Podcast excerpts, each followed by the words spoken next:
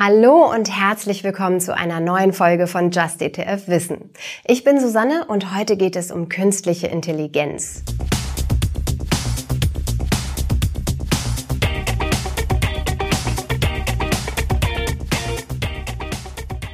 Es ist gerade der Megatrend am Aktienmarkt. Künstliche Intelligenz, kurz KI. Befeuert wird der Hype durch den Erfolg von ChatGPT.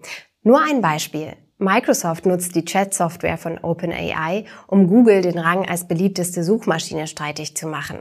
Doch abgesehen von Chatbots gibt es auch viele andere mögliche Anwendungsbereiche für KI, die gerade erforscht und getestet werden. Vom autonomen Fahren bis zur Unterstützung von Ärzten beim Erkennen von Krankheiten. Vielen gilt künstliche Intelligenz als die Zukunftstechnologie schlechthin. Und natürlich gibt es auch ETFs, mit denen du in das Thema investieren kannst. Schauen wir sie uns mal genauer an. Es gibt aktuell vier Indizes auf KI. Du erkennst sie an dem Stichwort Artificial Intelligence im Namen. Drei der vier Indizes bieten keine sehr breite Diversifikation, sondern setzen auf fokussierte Portfolios mit 70 bis 80 Werten. In dem Index, auf den der Amundi ETF setzt, sind immerhin rund 300 Werte vertreten. Der setzt bei der Replikationsmethode aber auf Swaps. Das bedeutet, die Titel sind nicht eins zu eins im Fondsvermögen enthalten. Grundsätzlich investieren alle KI-Indizes in Aktien aus der ganzen Welt. Allerdings ist der Anteil an Unternehmen aus den USA sehr hoch, teilweise deutlich über 50 Prozent.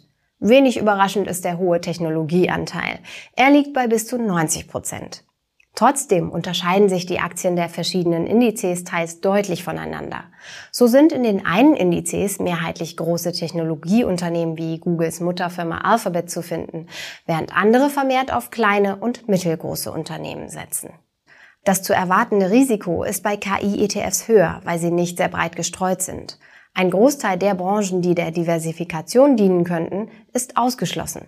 Das ist für enge auf ein Thema fokussierte Indizes üblich. Ein solcher ETF sollte daher immer nur schmückendes Beiwerk zu einem soliden und breit diversifizierten ETF-Portfolio sein. Aktuell gibt es vier verschiedene ETFs auf jeweils verschiedene Indizes.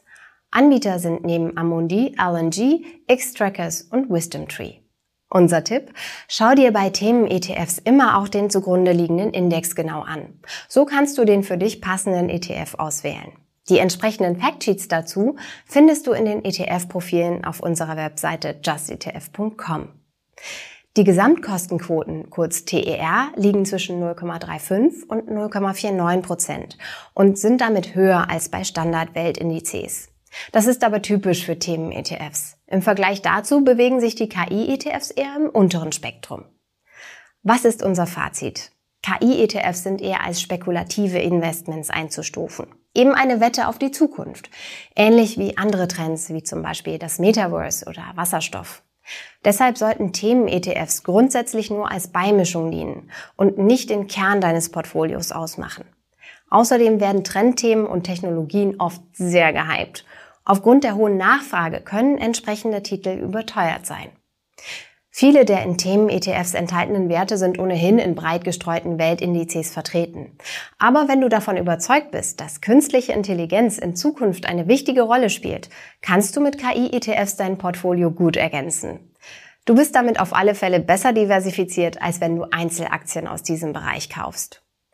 Du möchtest noch mehr über KI-ETFs erfahren und den richtigen ETF finden? Unser Anlageleitfaden zeigt dir immer aktuell das gesamte Angebot auf den Megatrend. Du kannst die verschiedenen ETFs zum Beispiel nach Anlagevolumen oder TER sortieren. Viel Spaß beim Recherchieren! Wenn dir der Podcast gefallen hat, dann lass uns doch ein Abo da. Und wir freuen uns natürlich auch über eine gute Bewertung auf Spotify, Apple Podcast oder in der Podcast-App deiner Wahl.